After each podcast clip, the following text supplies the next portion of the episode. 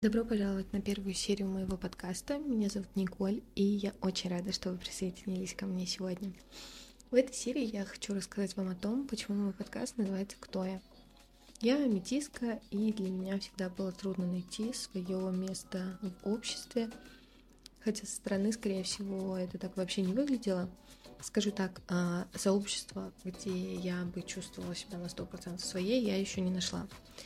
Поэтому в этом подкасте я буду рассказывать о своей жизни через призму моей национальной самоидентичности.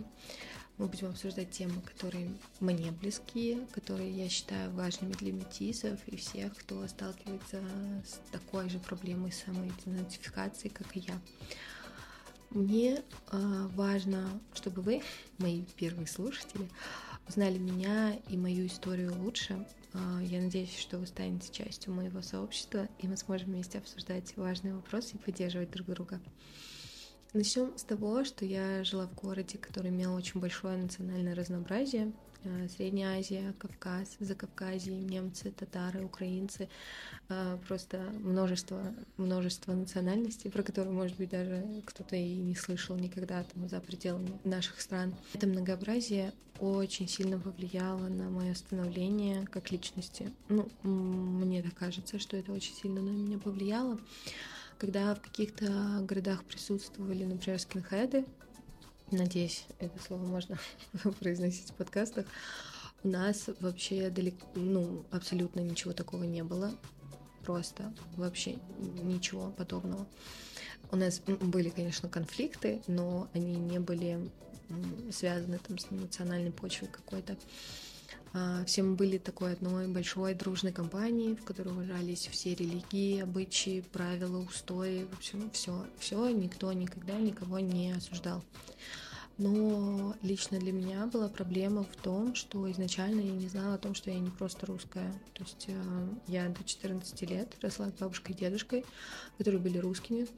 А, конечно, дедушка у меня беглый казак из атаманской семьи, а, но, во-первых, это никогда не выделялось в отдельную национальность, а во-вторых, кроме фразы «терпи, казак, атаманом будешь», а, я в своем детстве как-то ничего другого про казачество особо не слышала. Ну, то есть я слышала там уже, когда стала постарше, историю как в целом, дедушка оказался в этом городе, то есть как его семья здесь оказалась и все такое, но именно глобально ничего мы такого, вот я ничего такого не слышала никогда. Но э, справедливости ради, э, русских друзей у меня тоже было не так много. Э, но э, зато э, у меня было как бы много друзей, которые, условно, выходя из нашей компании, то есть из нашего такого небольшого сообщества, э, которое у нас было объединено там общей школой, я не знаю, улицей, на которой мы живем, городом, районом, они оказывались в другом сообществе, где они всех знали, все понимали, и главное, что понимали их. То есть э, их поведение, их манеры, э, то, как они себя преподносили, э, тем людям было понятно. И я всегда с большим уважением относилась, отношусь и надеюсь, что и дальше как бы не планирую менять траекторию своей жизни, но тоже, что буду относиться с большим уважением и трепетом а, к другим культурам, обычаям, религиям, людям, вообще просто ко всем людям. А, поэтому я всегда с интересом смотрела на то, как живут э, мои подруги, друзья вне нашего общения. А, принимала ли я все их правила? Думаю, что далеко нет. И иногда некоторые вещи, особенно с возрастом, вызывали очень большие вопросы. Но уважала ли я их выбор? Конечно, однозначно да. И я в целом не лезла с непрошенными советами и до сих пор придерживаюсь этой же политики. Я не лезу с непрошенными советами к людям, которые меня не спросили об этом и которые не хотели бы узнать мое мнение. Вот, считаю это своим большим плюсом. При этом я никогда не предавала себя ну, то есть я жила так, как чувствовала. Например, эм, я знаю девочку, она, они учились, по-моему, на три класса старше нас, и у нее были две подружки, они обе были мусульманки, я не буду говорить какие-то определенные национальности, чтобы не сузить круг, так скажем. Вот. И она сама была русская, вот. И она была под очень-очень-очень-очень сильным влиянием у них. При этом я не скажу, что а, там они прямо хотели сами на нее влиять. Нет, просто, ну, она была таким человеком. И я знаю, что она приняла ислам как раз, а, ну, так скажем, в угоду этим подругам. То есть вот здесь тоже, наверное, тот момент, что ей было тяжело себя а, самоидентифицировать, потому что у нее не было русских друзей, а, с которыми она была бы в одном сообществе, которые бы ее понимали, которые бы знали ее культуру, поддерживали. И так как она всегда была именно, а, так скажем, в культуре этих девушек, ей было проще принять ислам и стать э, частью этого общества. Сказать, что там это плохо или хорошо, я, конечно, не буду говорить, там это ее жизнь, и, возможно, там для нее это как-то сыграло в хорошую сторону, в лучшую, но сам факт вот был такой. Но а, я в классе в пятом-шестом у нас было домашнее задание по русскому языку, в котором нужно было рассказать про происхождение своей фамилии. Интернет, конечно, был, я, я не так стара, вот, но все же в нем было не столько информации искать может быть, я ее еще так хорошо не умела. Ну, поэтому я немножко погуглила, ничего практически не нашла. Взяла общую информацию, как создавались э, вообще фамилии, откуда они взялись, что это такое. Вот. Э, не то, что меня сильно похвалили за это. И я уже даже забыла про это домашнее задание, но как-то приехала мама, стала спрашивать про школу, и я рассказала про этот случай, не знаю почему, но почему-то я решила, что вот ей важно знать про это. И она очень удивилась, что я не спросила у нее, хотя я была уверена, что она вообще ничего не ответит, что она ничего не знает, потому что с папой они разошлись, ну, не очень хорошей ноте, и в то время он был нечастым гостем в моей жизни. Но оказалось, что мама знала много, и что самое главное, она мне сказала, что при поиске я проигнорировала значительную часть информации. Например, то, что моя фамилия в целом казахского происхождения. А было ли это для меня шоком? если честно, очень. Потому что у отца вполне славянское имя, э, но вот отчество почему-то до того разговора с мамой я игнорировала абсолютно. И вот здесь у меня начался небольшой надлом. К сожалению, э, мой дедушка умер до моего рождения, как и бабушка, с которой общался мой папа. Э, да и в целом не то, чтобы я многих родственников знала с его стороны. И чем старше я становилась, тем больше понимала, что черпать информацию мне вообще неоткуда. И интересно, что казахов в моей жизни вообще не было. А, только одна подруга уже во взрослом возрасте, которая тоже метиска. Э, и это странно, потому что в нашем городе очень большая диаспора, так скажем, казахов, и их вообще там очень много, но вот почему-то так как-то получилось. И вот так я жила много лет, уверенная, что я наполовину русская, наполовину казашка, а, пока однажды с папой случайно, очень случайно, не зашел разговор про то, как там, бабушка оказалась в нашем городе, про ее семью. И э, в этот момент у меня произошел еще один надлом, э, потому что оказалось, что моя бабушка украинка, чью семью раскулачили, все забрали. Ну, как это было, наверное, с, там, с большим процентом населения наших э, стран постсоветских. Вот, все собрали, забрали у них и их сослали из Черниговской области.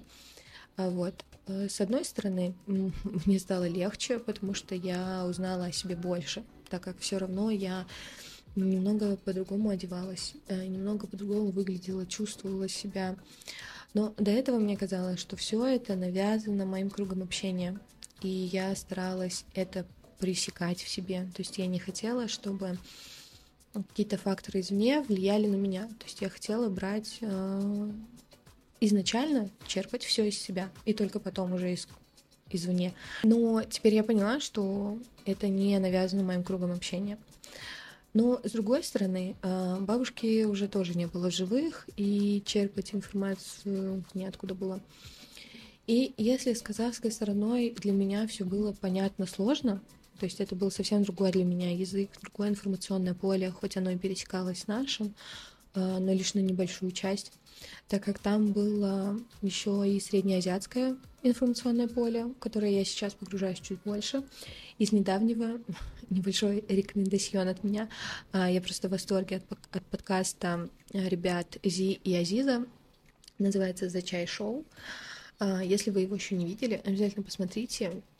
Они стали своего рода вдохновителями и меня на этот подкаст.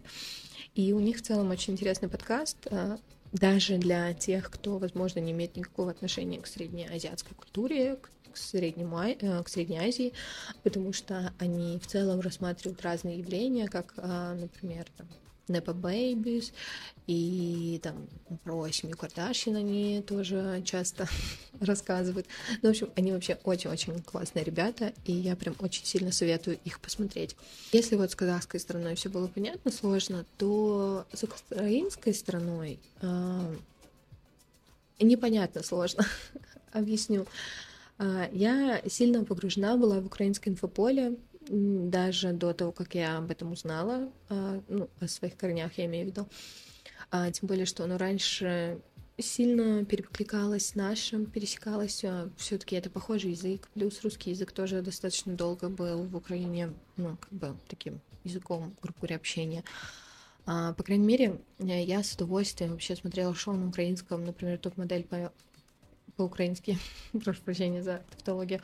А, самый любимый сезон а, супер топ-модель, просто я вообще всем советую. Еще один рекомендацион, я была в восторге. А, песни, дизайнеры, блогеры. Вообще я в какой-то момент поняла, что меня блогосфера Украины больше привлекает. То есть а, в подписках а, мне кажется, что именно украинских блогеров было намного больше. И здесь как раз я чувствовала себя, ну, больше своей, чем там, нежели в казахском, да, каком-то инфополе. Но случилась война, и я поняла, что вообще не уверена, что могу ассоциировать себя с Украиной, потому что в украинском сегменте интернета сейчас остро стоит вопрос самоидентичности, и я не понимаю, а, могу ли я там тоже быть. Не потому что я там перестала чувствовать связь с Украиной, с украинской своей частью, а потому что, ну, а имею ли я право? Например, практически все блогеры, они перешли либо на английский, либо на украинский. И если на английском я могу написать комментарий, а, то когда пишут на украинском, я хоть и понимаю все, но мне как будто неловко ответить на русском. А если я напишу на украинском, будет ли это правильно? Могу ли я это делать? То есть э, здесь, здесь очень такой э, пограничный какой-то вот странное пограничное состояние, а, при этом я все равно иногда пересиливаю себя и пишу комментарии, и мне отвечают, то есть не то, чтобы меня изгоняют с этой страницы, да, в Инстаграме и все такое. Ну, я не знаю, в общем, есть вот такая вот э, странность у меня в этом плане. И вот после начала войны э, произошел очень сильный надлом, который достаточно сильно расколол меня то есть, если до этого я как-то ну, со всем этим справлялась, то сейчас я, ну, мне тяжело. Если бы на этом еще и все закончилось, но нет, я уже много лет э, замужем за азербайджанцем, и сейчас мы живем в Азербайджане. Не сказать, что это надло, ну, жить здесь, я имею в виду, то есть мне здесь нравится, и, скорее всего, просто я стала чуть более чувствительной сейчас. Плюс проблемы с щитовидкой, гормоны, там все дела. Но я как бы снова оказалась в среде, а, где ты вроде свой, но ты не свой. И вообще, на самом деле, если так подумать, я в этом состоянии живу, наверное, всегда. вот. Но просто как будто бы хотелось бы, наверное, чего-то другого. И тут проблема в том, что когда узнают, сколько я лет замужем, сколько я бывала в Азербайджане, э, сколько я знаю о культуре, ну, потому что я достаточно много знаю. Опять же, это благодаря тому, что я выросла в такой мультикультурной среде, а, ко мне начинает относиться как будто бы как к своей. А, но проблема в том, что это не так. и там даже разговаривая со мной по-русски, э, я сразу хочу здесь уточнить, э, никто не обязан разговаривать со мной в чужой стране на русском языке. Э, я абсолютно это понимаю и принимаю, просто так получилось, что в бывших советских республиках очень важную роль во многих странах остался русский язык, и он играет важную роль. Поэтому здесь многие говорят по-русски, и Конечно же, для простоты коммуникации им проще говорить со мной на русском, а, потому что так я быстрее донесу свою мысль, и они до меня донесут свою, а, чем мы там будем пытаться на моем ужасном английском и азербайджанском а, разговаривать. И все равно, как бы в разговоре могут проскальзывать какие-то азербайджанские слова, которые я могу вообще не знать фразы, которые понятны только местным. И хоть я, я очень сильно адаптивный, такой подстраивающийся, пластичный человек, а, меня такие моменты, они меня очень быстро возвращают, ну, так скажем, на землю. Вот, и Получается, что здесь я как бы и среди азербайджанцев я не своя, и при этом здесь есть русские, например, в Баку, а русские, которые родились, выросли там, они себя даже там, ну, в основном они не говорят, что они там прям русские. Чаще, когда ты у них спрашиваешь, они отвечают, что они бакинцы. А, я надеюсь, что сильно не будет слышно, как за окном делают ремонт. А, так вот, э, и они говорят, что они бакинцы. И вот среди вот этих русских бакинцев я вообще не своя. То есть они вообще для меня другие. А, потому что, потому что они абсолютно другие. То есть они как раз в большинстве своем а, очень много говорят на азербайджанском. Они, у них уже какая-то, ну, у них своя а, самоидентификация, да, то есть они совсем другие. И вот я снова оказалась там, где я как бы своя и как бы не своя. И при этом я и с русскими, которые тоже там, например, переехали э, недавно, не то чтобы у меня получается с ними сильно контактировать. Вот, наверное, э, на этом я пока поставлю точку. Вообще, получилась длинная история, в которой я постаралась очень-очень кратенько описать свой опыт. А, я даже не уверена, что вообще это будет интересно кому-то. Может быть, только я вообще рефлексирую на этот счет, но я посчитала, что важно рассказать, э, чтобы остальные истории, мое мнение, было более вам понятно. Если вы разделяете мое мнение, или вам есть что рассказать, чем поделиться, у вас есть замечания, предложения, комментарии, пишите их в зависимости от площадки, либо мне на почту, либо в комментариях. Мне будет очень интересно почитать. А, возможно, даже мы как бы будем вместе делать этот подкаст. То есть а, у кого-то, может быть, тоже есть похожие рефлексирующие вопросы, и вы их зададите, и мы можем на них порассуждать и, например, задавая в конце там какой-то вопрос, в следующем выпуске разбирать его. А, посмотрим. Вот, если этот подкаст после прослушивания моей фокус-группы все же увидит свет, то будьте готовы к увлекательным разговорам, интересным гостям, возможно, а, в следующих сериях подкаста. Спасибо, что вы слушаете «Кто я?». Оставайтесь с собой.